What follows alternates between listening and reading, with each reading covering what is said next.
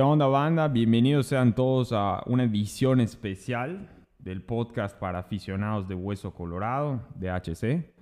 Yo soy Chino Cortés y me encuentro aquí, como de costumbre, con mi brother, el buen George Pérez. Hermano, ¿qué onda? De vuelta, estamos de vuelta. Eh, creo que está de regreso ahora sí de HC Podcast. Lo teníamos que hacer porque realmente, realmente el draft es algo que nos, nos apasiona, Chino.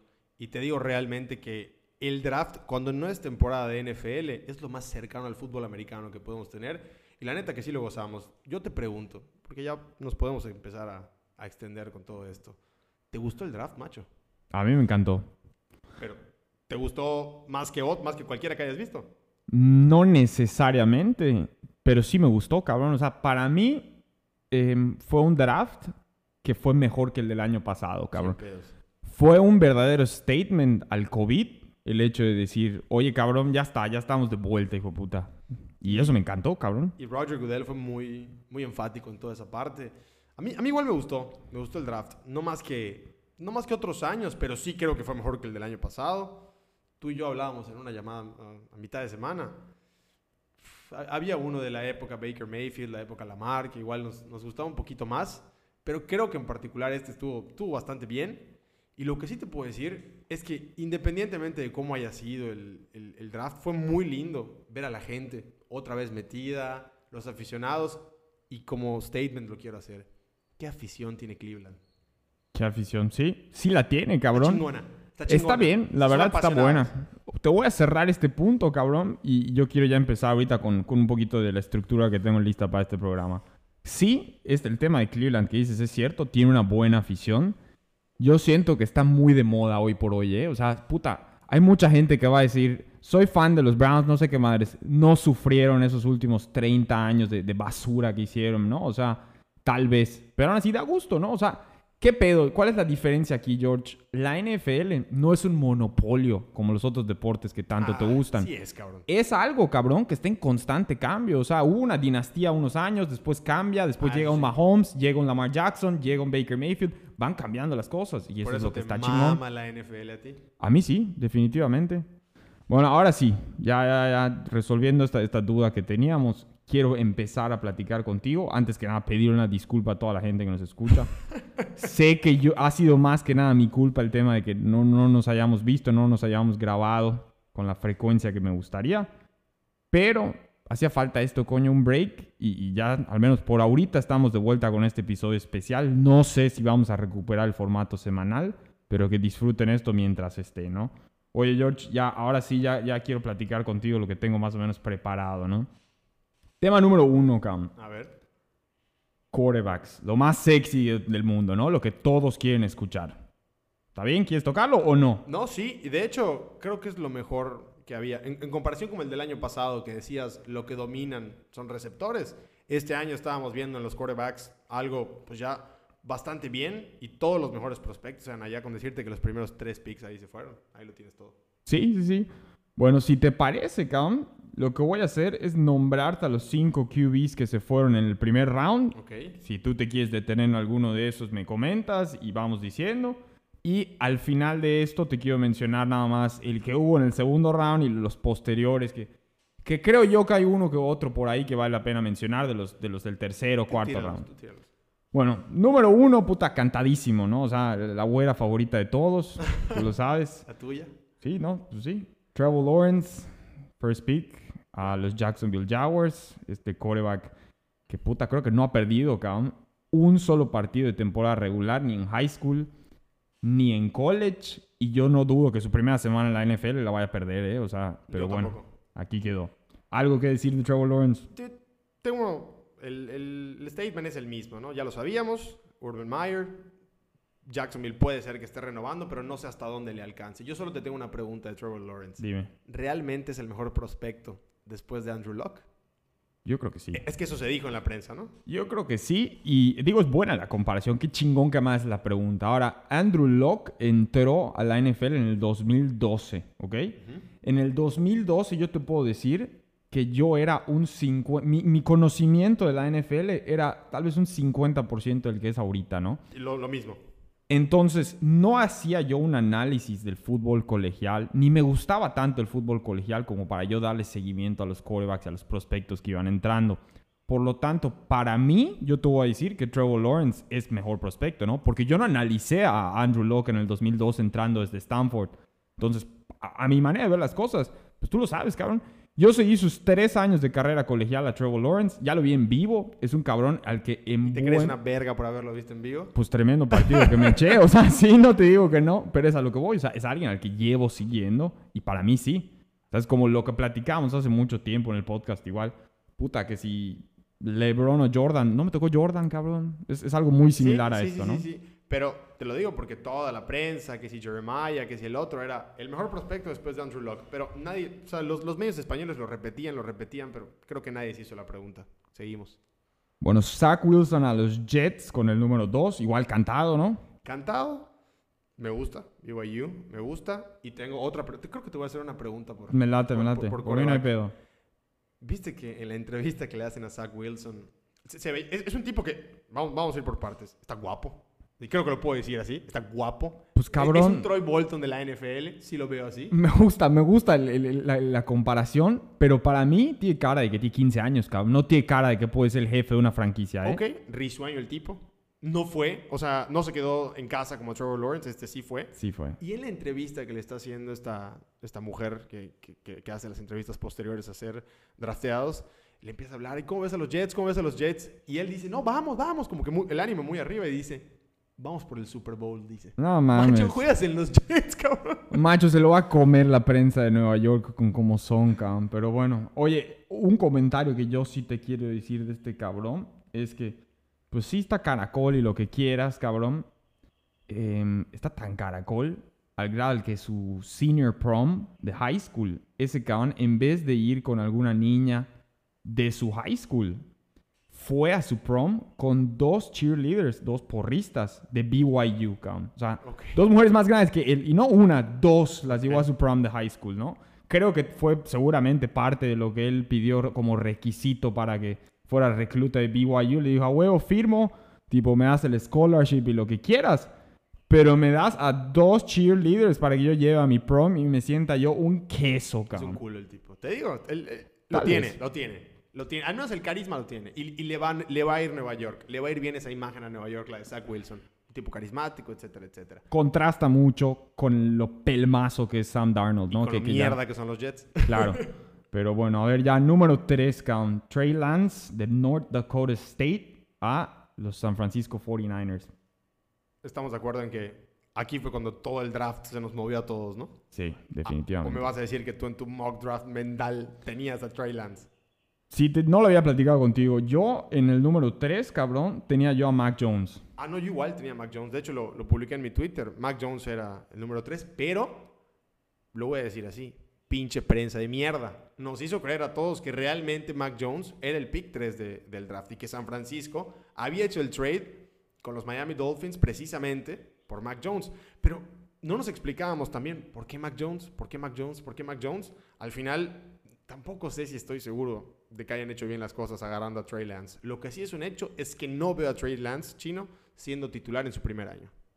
Puta, pues no, no tiene por qué. O sea, si tienes a Jimmy G allá sentado, Por ahora. no quemes ese cartucho. Lo que sí quiero comentar, George, que no mucha gente sabe, cabrón, es que este Trey Lance, pues viene de una situación muy similar a, a- a la de mi marido, ¿no? O sea, la de Josh Allen. Son cabrones, son prospectos con un atleticismo muy cabrón, con una, em, pues, ¿qué te digo? Un regalo de Dios en cuestión física que no cualquiera tiene, pero que compitieron en conferencias en colegial que no estaban comprobadas. O sea, estos cabrones nunca se dieron contra un Alabama, nunca se dieron contra un Georgia, nunca se dieron contra un Ohio State, contra un Clemson. O sea, North Dakota State, cabrón. La cultura de North Dakota State es de rednecks. O sea, no, Sí. no, ni- ni- no quiero ni tocar el tema, ¿no? A lo que voy. Y si a esto además le agregas que el cabrón de Trey Lance no jugó en el 2020, o sea, ese cabrón no juega desde el 2019. Hubo un partido, una cosa Hubo un así. partido en 2020 que fue un showing para él casi casi, o sea, pero su división no se jugó eh, por ¿Es el correcto? COVID. No, sí, es correcto. Entonces, te agrega a un, un- un- a un prospecto que tiene un, pues dicen, ¿no? Un ceiling, o sea, una posibilidad de que esté muy cabrón, de que esté- tenga mucho éxito. Pero su floor, o sea, lo que realmente él es hoy por hoy, es bajísimo, cabrón. Sí. No tienes la menor idea de lo que estás drafteando. Y por eso me sorprende que haya sido un pick 3 de draft. Y por eso hacía sentido que Mac Jones tal vez sea el 3. Sin embargo, ahorita vamos a hablar de Mac Jones. Yo creo que seguimos. Bueno, ya vamos con el cuarto, que obviamente no fue el cuarto pick, este ya fue el número 11, que fue el trade que tuvo que hacer los Chicago Bears para poder acercarse y tomar ahorita a Justin Fields. ¿Qué pedo? Ahí empezó el draft, cabrón. Ahí, en- bueno, cuando... No, el draft yo diría que empezó desde el número 4, ¿eh? O desde el 3, pero, pero, bueno. pero ese fue el movimiento más agresivo de todos. ¿Y estuvo bien? Mucho más Estuvo que lo de bien. Philly, lo platicaremos. Pero lo que hizo Chicago, creo que era necesario para toda su fanbase y, y toda su gente que tanto sigue a los Bears, el, el hacer un movimiento de estos, de decir vamos a apostar, queremos que haya futuro aquí. Nos equivocamos con Mitch Trubisky porque es una realidad, pero Justin Fields nadie lo ve como un mal prospecto. Inclusive si tú me decías que él era el número 3, no hay ningún problema, ¿eh? Si era Justin Fields. No, no, y hacen bien porque como, como tú dices, cabrón, o sea, si no drafteaban a un coreback, los Bears iban a morir de nada, macho. O sea, con Andy Dalton de coreback, ¿no? O sea, eso, es- eso es lo peor de todo. Entonces, para mí es algo- un movimiento agresivo, es un movimiento que le compra cierto crédito ahorita al GM y al head coach en Matt Nagy. Entonces, puta, pues vamos a ver qué sucede, ¿no? Es algo interesante. Ya después le draftearon protección en el segundo round, este cabrón y todo el pedo en línea ofensiva. Están apostando por esto, cabrón. Va a estar interesante. La verdad es que pues, ya veremos qué pedo, ¿no?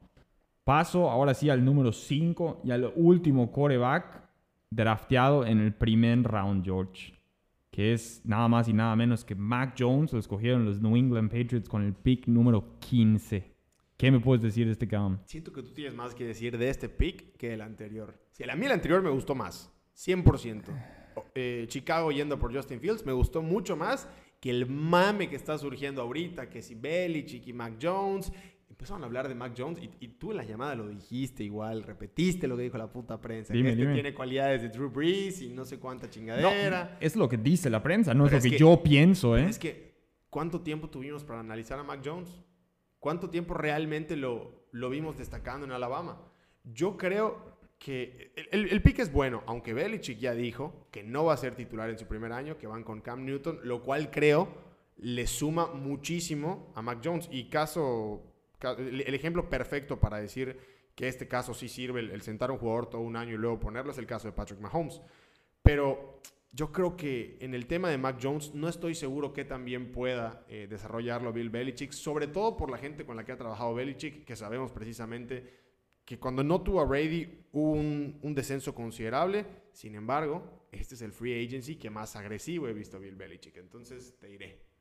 Pues no sé, no sé. O sea, para mí de todo lo que acabas de decir, me regreso al principio, ¿no? Dijiste algo clave.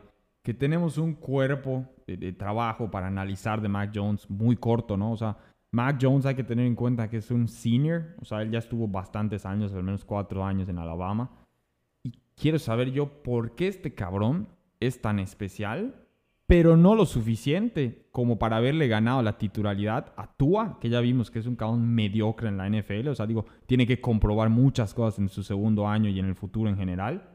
Y también a Jalen Hurts, ¿no? Jalen Hurts, que digo, sí sacó a Carson Wentz, se supone que de Filadelfia, pero tampoco es como que se ganó el trabajo así que digas puta con aplausos, ¿no? Entonces, si tienes en cuenta que este cabrón tenía la competencia interna en Alabama contra esos dos corebacks, a mí me da muchísimo miedo, Cam. O sea, a mí me da muchísimo miedo porque yo creo que no viene bien preparado y que definitivamente va a tener que ser banca de Cam Newton, ¿eh? O sea, y lo que más me preocupa, George, perdón que, que te interrumpa, yo sé que, que- que ya quieres hablar, Cam, es que son corebacks muy distintos, Cam Newton y Mac Jones, ¿no? O sea, Cam Newton es un cabrón que te puede acarrear 120 yardas por partido si quiere, o sea, puede seguir teniendo la, la capacidad física para hacerlo.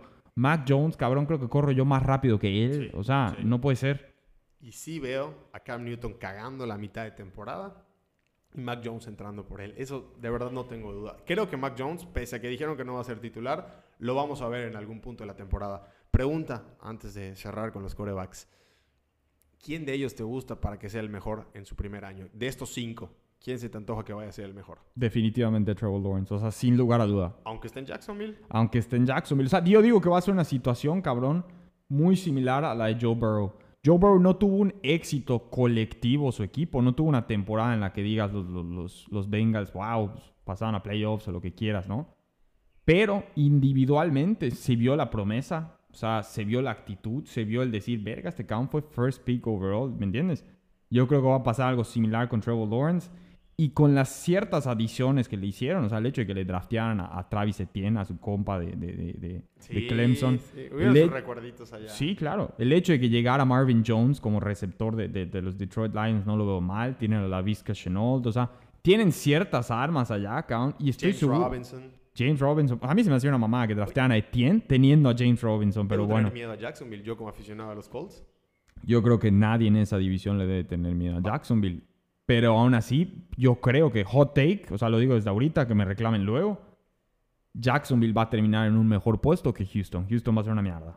Tendría todo el sentido del mundo. Mi hot take es que Zach Wilson va a ser el, mejor de estos cinco que dijimos. Me parece. A mí yo ya te dije, Trevor Lawrence. Bueno, te voy mencionando rápidamente, no nos tenemos que detener en ellos corebacks de segundo o tercer round. En el segundo round, George, solo hubo un coreback drafteado en el último pick del segundo round y fue Kyle Trask, recuerda, el coreback de, Florida, que se fue a hacer el backup, por así decirlo, de Tom Brady en los Tampa Bay Bucks. ¿eh? O sea, interesante ahí ese count. Tanto tú como yo platicamos de él en el podcast y las actuaciones que tuvo puta en el college football del año pasado. Buen prospecto, prospecto de, pues, solamente un cuerpo de año para analizar, o sea, solo fue titular unamente, un año. Un Jake From cualquiera. Probablemente, probablemente, ¿no? Y en el tercer round se pone un poco más interesante, ya draftearon a Kellen Mond, los Minnesota Vikings que es este quarterback de Texas AM. Igual, digo Texas AM tuvo una buena última temporada en, el college football, nada fuera de lo común. Te voy a decir algo, lejos de esos cinco, había muy poco que pudieras agarrar. Recordamos los picks del año pasado, por ejemplo. Un Jacob Eason, un Jalen Hurts, que en teoría eran los cuartos, quintos que se debían ir. Mira lo que terminaron siendo. Jacob Eason ni las luces ve. Eh, inclusive Jake Fromm, que está en los Buffalo Bills, pero ni, los ni la gente de Buffalo sabe que está ahí. Eh, Jalen Hurts termina entrando tarde. Es decir, fuera del top 5 de los quarterbacks, por más buena que sea la generación del draft, es, muy difícil encontrar más allá. Yo destaco una gema, ¿no? Una gema de, posterior que fue en el cuarto round, que fue el quarterback de Notre Dame, que sabes que es el equipo que me gusta mucho igual. Tu mamada. Ian Book lo draftearon los New Orleans Saints. Es el primer quarterback que draftean post Drew Brees. No digo que vaya a ser Drew Brees, ¿no? El titular definitivamente va a ser James Winston. Y si no, Amigo del podcast. Amigo del podcast, James Winston, definitivamente. Y si no es James Winston, puede ser que sea Ian Book, ¿eh? O sea, digo, no lo sé. Pero por ahorita, indiscutiblemente, James Winston. Te digo el nombre Ian Book para tenerlo presente y hablaremos después qué tal le va en su carrera. draftearon a Sam Ellinger. Sam Ellinger es otro nombre muy interesante que yo te decía. Para mí, este último año de Sam Ellinger en el 2020 con los Longhorns de la Universidad de Texas fue muy malo, cabrón. Y si hubiera salido del draft hace un año, probablemente le hubiera ido mejor, lo hubieran drafteado en el segundo o tercer round, ¿no? O sea, eso fue un tema de que tuvo una mala temporada ese count. Ah, ya estás. La neta vale verga. ¿Por qué? Porque los Indianapolis Colts tienen a Carson Wentz y tienen a igual a este otro güey que me decías que... Jacob Eason, sí, en teoría Va se va a pelear el backup con él, en fin. Bueno, otro tema que quiero tocar contigo ya después de QB's count. Reuniones entre corebacks y receptores que fueron compañeros en college. Este tema no tiene madre en este draft. Está chingón, está chingón. Número uno, Jamar Chase se reúne con Joe Burrow en los Cincinnati Bengals. Esto, esta dupla que hizo maravillas en el 2019 para que LSU fueran campeones nacionales del college football, ¿no? O sea, Jamar Chase no jugó en el 2020, o sea, fue un opt-out, no, no quiso jugar. Y ahorita se reúne con Joe Burrow, se lo draftearon como pick número 5 a Joe Burrow, o sea, como diciéndole, no te voy a draftear un liniero ofensivo que tanto necesitas. Es, que ahí vino la polémica. Voy a draftear a tu compa, puta, para que me tires más touchdowns. Ojalá no te lesiones, ¿no? Es que ese es el problema. ¿Sí? Eh, cuando no drafteas a, Penny Sewell, que es el que posteriormente se convierte en el primer liniero ofensivo de todo el draft, eh, creo que queda un poco expuesto Joe Burrow, pese a que Jamar Chase, que por cierto salió hecho un culo de, de, de su draft room, cuando, cuando lo anuncian como, como, el, como, el pick, de los Bengals. Sale hecho un culo, no habla con nadie, con sus putos lentes puestos, no tiene madre para mí. El, el, más culo de todos estos, más que Sam Wilson, me atrevo a decirlo con todo y que Conté que el tipo se veía serio, se veía muy enfocado en todo este desmadre. Ahora, sí me gusta, sobre todo después de la baja de AJ Green para Cincinnati, pero ah, aún así sigo pensando que a Burrow es un golpe que le necesitan dar para que todo este equipo se vaya al carajo. Sí, eso sí, eso sí, definitivamente. Bueno, pasa al siguiente. Jalen Waddle se rejunta, o sea, bueno, se, vuelve a encontrar con su coreback de colegial en Alabama, Tua Tagovailoa, en los Miami Dolphins, ¿eh? Es la primera arma de calidad, por así decirlo, de pedigree que le consiguen a Tua los Miami Dolphins. Otra vez, confianza del coreback, lo mismo para Burrow, lo mismo para Tua, independientemente de que sean su marido o no. Eran los mejores prospectos, porque ambos eran mejores prospectos para muchos que Devontae Smith, estaremos hablando de él ahorita. Pero, eh, independientemente de todo, es una confianza al coreback de confío en tus habilidades, te forma un cuerpo de receptores con el que puedas trabajar y la línea ofensiva está bien, no te la drafteo porque necesitamos un mejor talento para receptor, pero yo veré qué puedo hacer en agencia libre y, y veremos qué es lo que se puede hacer. Insisto, Miami creo que tiene una buena línea ofensiva. Creo que no tiene una línea ofensiva tan mala como Cincinnati, pero insisto, Tua también terminó siendo una incógnita a, finales de la temporada pasada. Muchos querían a Ryan Fitz. Entonces es, es, es, un dilema también, pero la confianza está ahí. Para mí este no debió haber sido Jalen Waddle. Para mí al compañero que le debieron de haber traído a Tua debió haber sido Najee Harris. ¿Por qué? Ay, cabrón. Sí, claro, porque el running game de Miami es terrible, cabrón. No, drafteas un running back en No, el por eso, pero ellos tienen, tenían dos picks en el primer round, entonces es a lo que voy. Aquí agarrabas, ¿qué quieres, cabrón? A un liniero, a Penny Sewell, podrías agarrar a quien tú quieras y después agarras a Najee Harris. Oye, cabrón, la reunión de Alabama que pudieron armar, ¿eh? Bueno, bueno se armó. así es, así es. Y la tercera reunión y última es Devonta Smith se vuelve a juntar con su coreback de Alabama, el que él mismo dijo que prefiere, Jalen Hurts, ¿no? O sea, Devonta Smith hablaba de que para él el mejor de todos es Mac Jones, ¿no? Porque, pues, puta, fue con el que tuvo mayor éxito y fue tuvo, con el que tuvo su temporada Heisman y lo que quieras, Devonta Smith. Claro. Pero él comparando a Tua y a Jalen Hurts, te mencionaba que él prefería a Jalen Hurts, ¿no? Ahora que Jalen Hurts, el tiempo que pasó en Alabama, tenía otros varios receptores, o sea, Devonta Smith creo que ni jugaba, porque, pues, puta, te estoy hablando de que estaba Jerry Judy, te estoy hablando de que estaba posiblemente, ¿cómo se llama el que ahorita juega en los Oakland? Henry Rocks, exactamente. Entonces, C. Lamb. Sí, Lamb es de Oklahoma, hermano. Ah, ¿de qué, estás diciendo? No, yo a lo que voy es que ellos jugaban en Alabama ah, y que Devonta Smith era banca por ser más chico. Entonces, él ahorita, Devonta Smith, se vuelve a juntar con Jalen Hurts. Yo lo que quiero llegar, a lo que quiero llegar y a lo que te quiero preguntar, George, es ¿cuál de estas tres duplas, cuál de estos tres reencuentros crees tú que va a ser más prolífico en su primer año en la NFL? Joe Burrow. Joe Burrow. Tiene que ser Joe Burrow y Jamar Chase. Para mí, igual, tiene que ser Joe Burrow y Jamar Chase. ¿Por qué?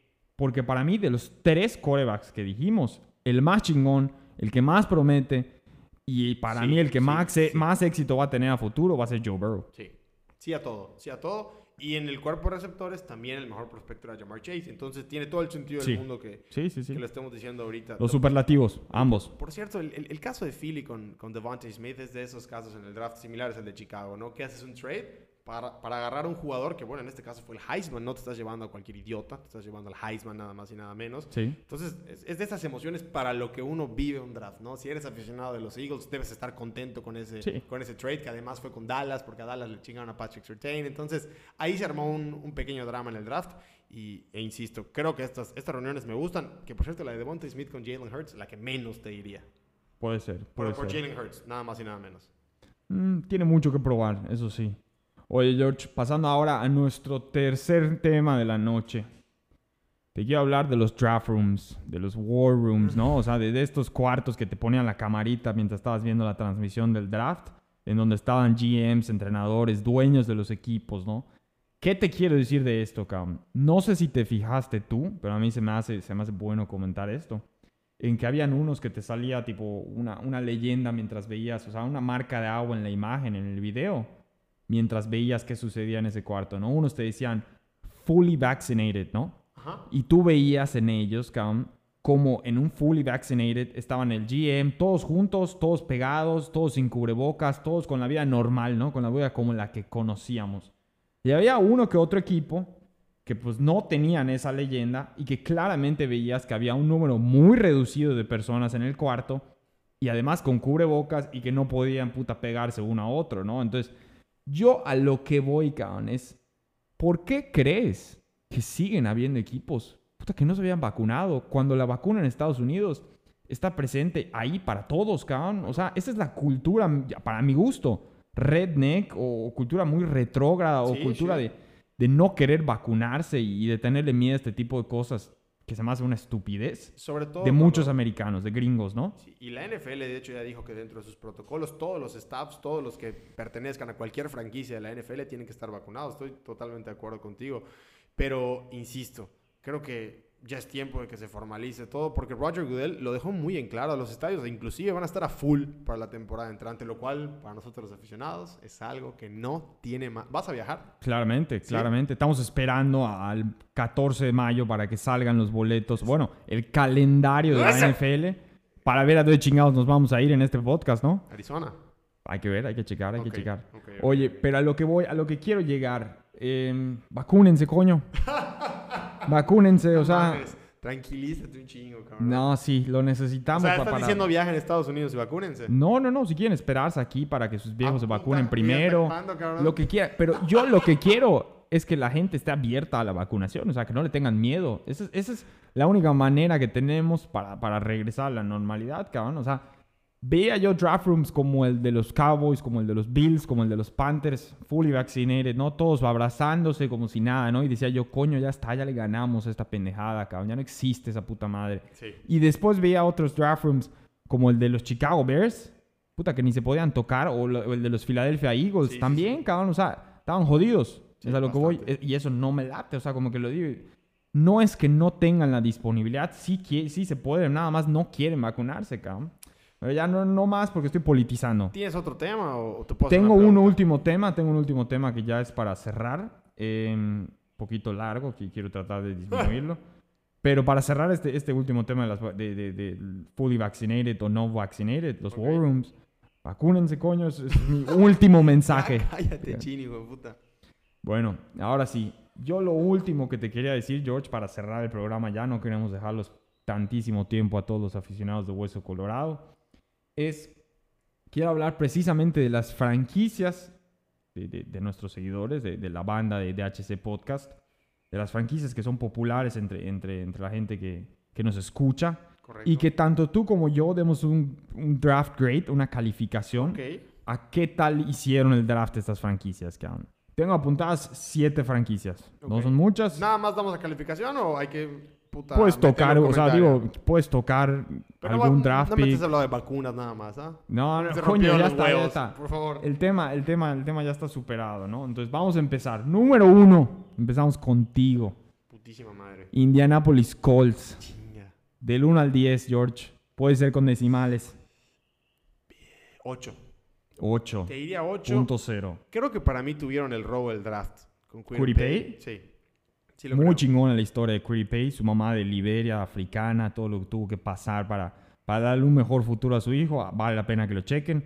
Independientemente de eso, me latió, me gustó que dobletearan en defensive end los, los Colts en primero y segundo round. Era algo Fueron necesario. Un poquito criticados por algún fanbase por eso. Puede ser, puede ser. Me gustó el pick de Sam Ellinger. Si no pega el chicle Carson Wentz, tienes a alguien de, o sea, que puedes desarrollar allá. De resto, puta, draftearon creo que a un receptor ¿Un en el séptimo round. Que la neta, le surge receptores, cabrón. O sea, para mí Michael Pittman no es la gran verga. Sí, sí. No Michael Pittman tiene aún mucho por demostrar. E inclusive me recordó mucho este pick. Paris Campbell, T.Y. Hilton. T.Y. Hilton ya lo veo grande, pero a ver qué pedo. Les faltaba igual un tight end, creo que draftearon a uno sí, por sí, allá se draftó tight end. Eh, te digo, Indy, bien a secas, lo han hecho mejor en otras ocasiones, pero fue un draft muy a la Chris Ballard. Eso es lo que te puedo decir. Bueno, pasamos al siguiente. Número 2, Buffalo Bills. Chinga. Segundos. ¿Cómo ves el draft de los Buffalo Bills? First round pick, Gregory Rousseau, que no sé si te acuerdas, yo hace como septiembre te decía, septiembre del 2020 te decía, no mames, Vas a Rousseau, salir con tu mamá. Rousseau, la verga. Y ¿Cuándo no jugó, no ¿Cuándo jugó. me lo decías? Yo te lo dije al principio de la temporada del college el año pasado, pero él no jugó. Al final decidió no jugar.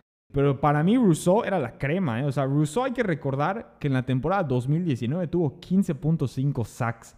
Solo le ganó nada más y nada menos que Chase Young con 16.5. Dame tu calificación del draft de los Bills.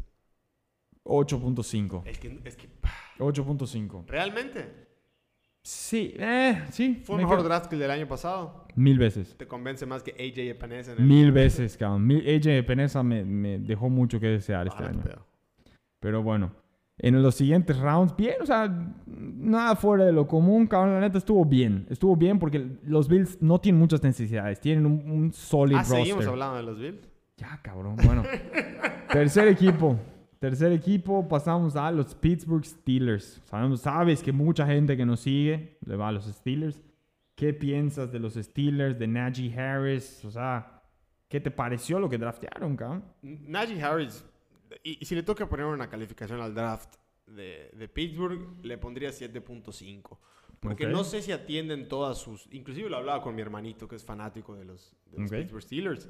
Y me decía, a mí me hubiera gustado un liniero ofensivo, etcétera, etcétera. Eh, Najee Harris es un buen pick. Nadie duda que era el mejor prospecto de corredores en el draft. Sin embargo, no estoy seguro de que era lo mejor tal vez para Steelers. Ahora, Steelers, yo siempre he tenido la perspectiva de que en el draft me sorprende con un receptor que luego no tiene madre.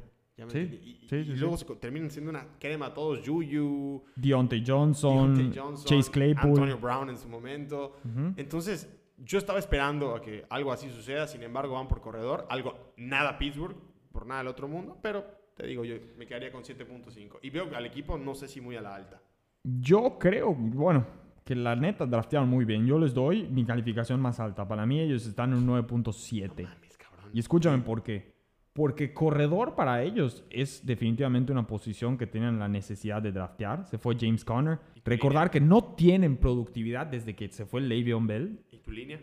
Y la línea perdieron a Maurkice Pouncey. am- pero para mí drafteaban a un buen prospecto en el- en el tercer round, Kendrick Green de Illinois. Este cabrón puede jugar de guard y puede jugar de centro. Es un cabrón que yo creo que va a ser titular desde el día número uno en centro. Draftearon muy bien en el segundo round. El, el- el tight end de Penn State, este, este Pat Fryermuth, se me hace muy bueno. O sea, para mí, les ¿Cómo doy se la- llama? Pat Fryermuth. Ay, hijo de puta, lo cambiaste. Está cabrón, sí, la neta sí. Bueno, para mí yo les doy 9.5, lo más alto para, para los Pittsburgh Steelers, ¿no? Pasamos al siguiente, George. El siguiente, tú sabes que igual mucha gente que nos sigue le va a los Dallas Cowboys, son vaqueros. ¿Cómo ves a los Dallas Cowboys? En cuanto a, en cuanto a la situación del draft, creo que les robaron al, al que tenían como su primer pick predilecto, que era Patrick Surtain, Definitivamente. el corner. Em, Denver, de hecho, lo hace de manera inesperada y tan obvio era que Dallas iba a ir por él que luego hacen el trade con Filadelfia. Sí. Sin embargo, creo que Dallas eh, tiene un... Inclusive hoy vi que salió la noticia que no le van a dar el quinto año a Leighton Van Der Esch, ¿no? Ojalá y sí, ojalá No, y sí, creo, que, creo que ya es oficial que no.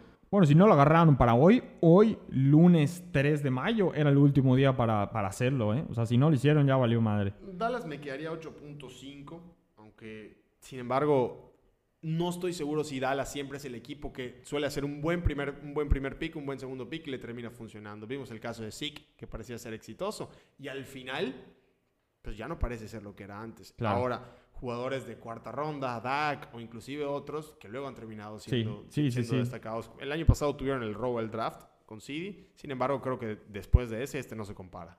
Bueno, este año yo te puedo decir que tuvieron un buen valor, porque ha- hay un prospecto al que draftearon, al cual me late mucho, y sobre todo lo draftearon en el cuarto round, count. Este cabrón pudo haber sido first round pick o hasta second round pick, ¿no?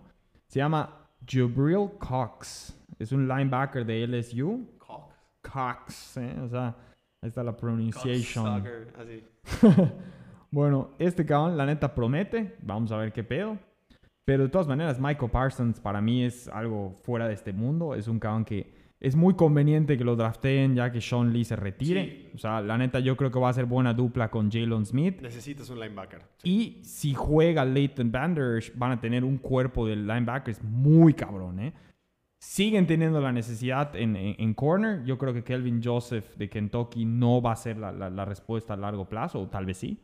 Pero al menos para la semana 1, yo creo que siguen teniendo necesidad en corner. ¿Escuchaste la entrevista de Dak previo al draft que dice, por favor, no vayan a draftear nada en la ofensiva? Lo que No, pues la ofensiva son- está son- llenísima, cabrón, No, no, pero él, él lo va a entender como por si lo pensabas, porque no sé si viste que empezó a coquetear eh, Jerry Jones con, con Kyle Pitts, y imagínate. No iba a llegar ni de pedo Kyle Obviamente Pitts no iba a al llegar, 10. pero un trade siempre puede pasar en un draft, son los Dallas Cowboys, etcétera, etcétera. Sin embargo, Dak lo dejó muy claro. Qué bueno, qué bueno, porque la neta sí hacía falta defensiva. A ver, pasamos a los New England Patriots. ¿Qué me puedes decir de los- del draft de los Patriots? Ay, cabrón. Nueve. Nueve. Nueve y tal, tan sencillo por el pick de Mac Jones. Y te voy a decir por qué me gustó a mí el pick de Mac Jones en, en ciertos aspectos. Creo que Mac Jones, y es otro hot take que tenemos Ok. en este capítulo, Ok. creo que va a ser el último coreback con el que trabaje Bill Belichick antes de retirarse. Pues mira, lo veo de esta forma, cabrón, de la forma en la que se me ocurre. O va a ser muy buena y se va a retirar teniendo éxito, o se va a retirar y va a ser el último coreback que tenga, porque va a ser una mierda, ¿eh? Así que es una moneda al aire lo que acabas de decir. Con, con, el, con la agencia libre tan agresiva que tuvo Belichick, con este primer pick también agresivo, porque agarrar a Mac Jones es algo agresivo. Y con las bajas que ya sabemos, ya no existen los Bradys, los Gronks, los Edelmans, por si quedaban, ya no existen tampoco. ¿Ya me entendiste? Entonces, yo ahí sí veo una renovación brutal en los Pats y creo que Mac Jones obviamente es la piedra angular de toda esa renovación. A mí me gusta porque fue coreback y porque fue elegido por Bill Belichick. Tan sencillo como eso. Yo la neta es que analizando todo el draft, o sea, todas sus 2, 4, 6, 8 picks que hicieron durante el draft, puta, les pongo un 7.7, ¿Pero ¿Por cabrón. qué así, cabrón? Porque la O neta... sea, me vas a decir que conoces a los de séptima ronda que esos cabrones agarraron, ¿no? No, pero no hay ningún nombre que me suene. ¿Y qué pasa? Yo estoy juzgando esto con base al historial de hit or miss que tienen los New England Patriots en el draft. Te recuerdo que los Patriots no son los mejores desarrollando a sus jugadores que draftean, cabrón. Son muy buenos recogiendo a jugadores en free agency por cero pesos con cero centavos y convirtiéndolos en superestrellas, Sonny cabrón. Michel, el primer pick, ¿ha sido útil? Ha, desqui- ha desquitado lo que, fue, lo que es una primera ronda de draft. Lo ha desquitado. No. Es algo, no, sí, chino. No, o sea, cabrón, Es o a lo que yo voy. Puede que no sean la superestrella. Puede que no sean un Josh Allen, si ese es para ti el, el- el No, top de, no. de- de la primera ronda de un pick que pueda haber. Y, y- ah, y también hay que recordar que tú eres un mamador. O sea, de los Bills. Estoy eh, tratando de ser lo más imposible objetivo. que puta vayas con los Pats. No, bueno. estoy tratando de ser objetivo. Objetivo, mis huevos, chino. Es la división que más Me gustó que, me, te voy a decir algo positivo, ¿no? Me gustó Christian Barmore, el defensive tackle de Alabama que agarraron en el segundo round. Es un cabrón que igual había yo comentado en el podcast. Es un cabrón que jugó de manera tremenda en la final del college football contra Ohio State. Y yo le, ten- le tenía echando ojito para mis Bills. Lo ganaron los Patriots en el segundo round. Está bien, cabrón. Buen jugador. De resto, macho, con la agencia libre que tuvieron estos cabrones, la gran mayoría de todos estos prospectos de, de, de, de college no van a jugar, cabrón. Entonces ya, mejor pasamos al ¿Hay siguiente. forma de que los Pats ganen su división este año? ¿Hay forma? Sí. Ay. Creo que vayan a ganar. Mira, George, no, no nos estos son temas que vamos a tocar en Cabrón. junio, julio. No, macho, nos adelantemos. ahorita porque te veo muy, muy No, seguro. no nos adelantemos. Nos quedan dos equipos rápidos y nos despedimos de la gente. Cardinals. Arizona Cardinals. Ah, no. Cardinals no me late, George. No, no, no, no. que su pick, su first round pick con el número 6 o 7 en el 2019, en el 2020, fue un linebacker, ¿no? O sea, recordar que fue este cabrón, ¿cómo se llama? El que era de Clemson, Isaiah, Isaiah Simmons. Simmons. Isaiah Simmons, ¿no? Y que tuvo un rookie year malísimo, terrible. Vuelven a dobletear en linebacker y ahora con el pick 16 y agarran a Saban Collins de Tulsa. La neta, pues sí les hacen falta linebackers, ¿no? Pero qué poco voto de, de confianza le estás dando a tu pick número 6 del 2020, a Isa- a Isaiah Simmons, drafteando otra vez a, a un linebacker, ¿no?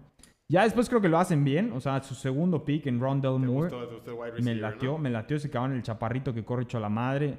Pues, la neta hace falta. O sea, especialmente si se va a retirar Fitz o no se va a retirar Fitz, es bueno que lleguen receptores para Kyler Murray.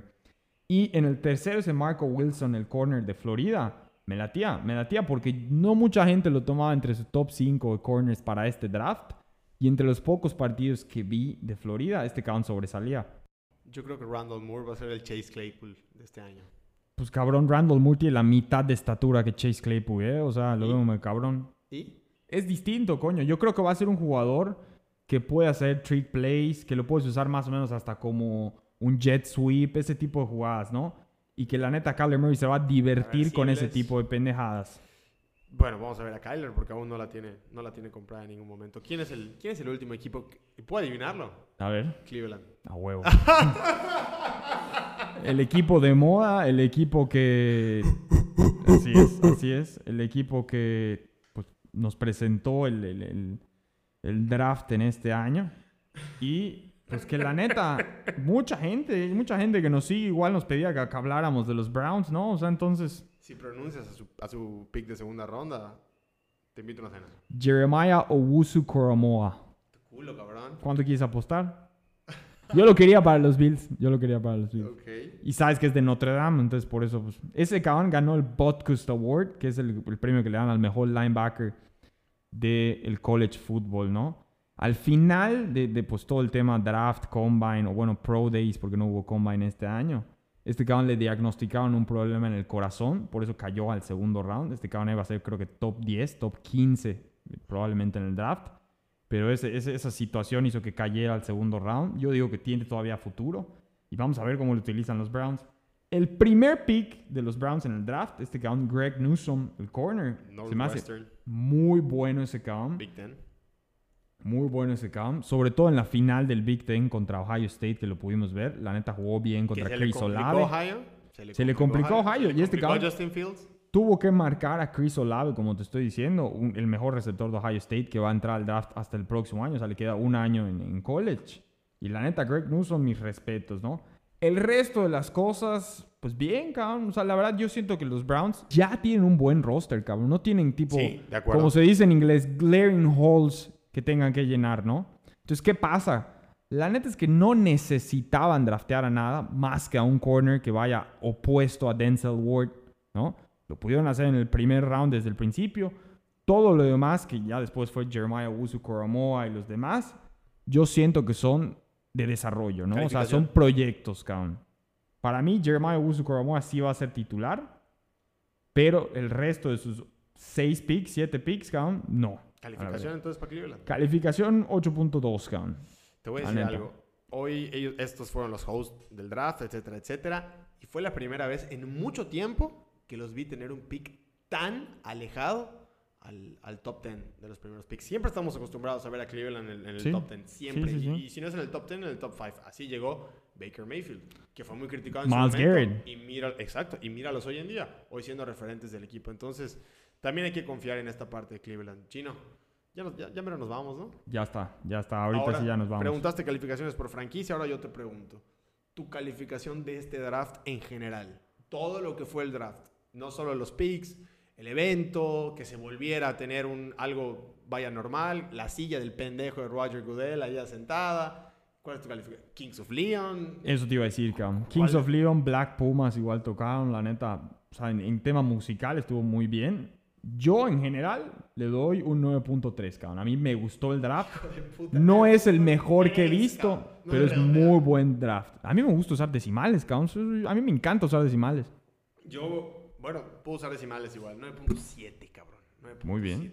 En fin, eh, fue bueno regresar, ¿no? Fue bueno regresar, la neta me gusta. me Estuvo gusta chingón. platicar de estuvo esto. ¿no? chingón, estuvo chingón. ¿Qué puedo anticipar? No sé si vamos a estar de manera semanal. Yo creo que lo que sí les prometemos definitivamente es estar de vuelta para cuando vaya a empezar la temporada de la NFL. Fijo.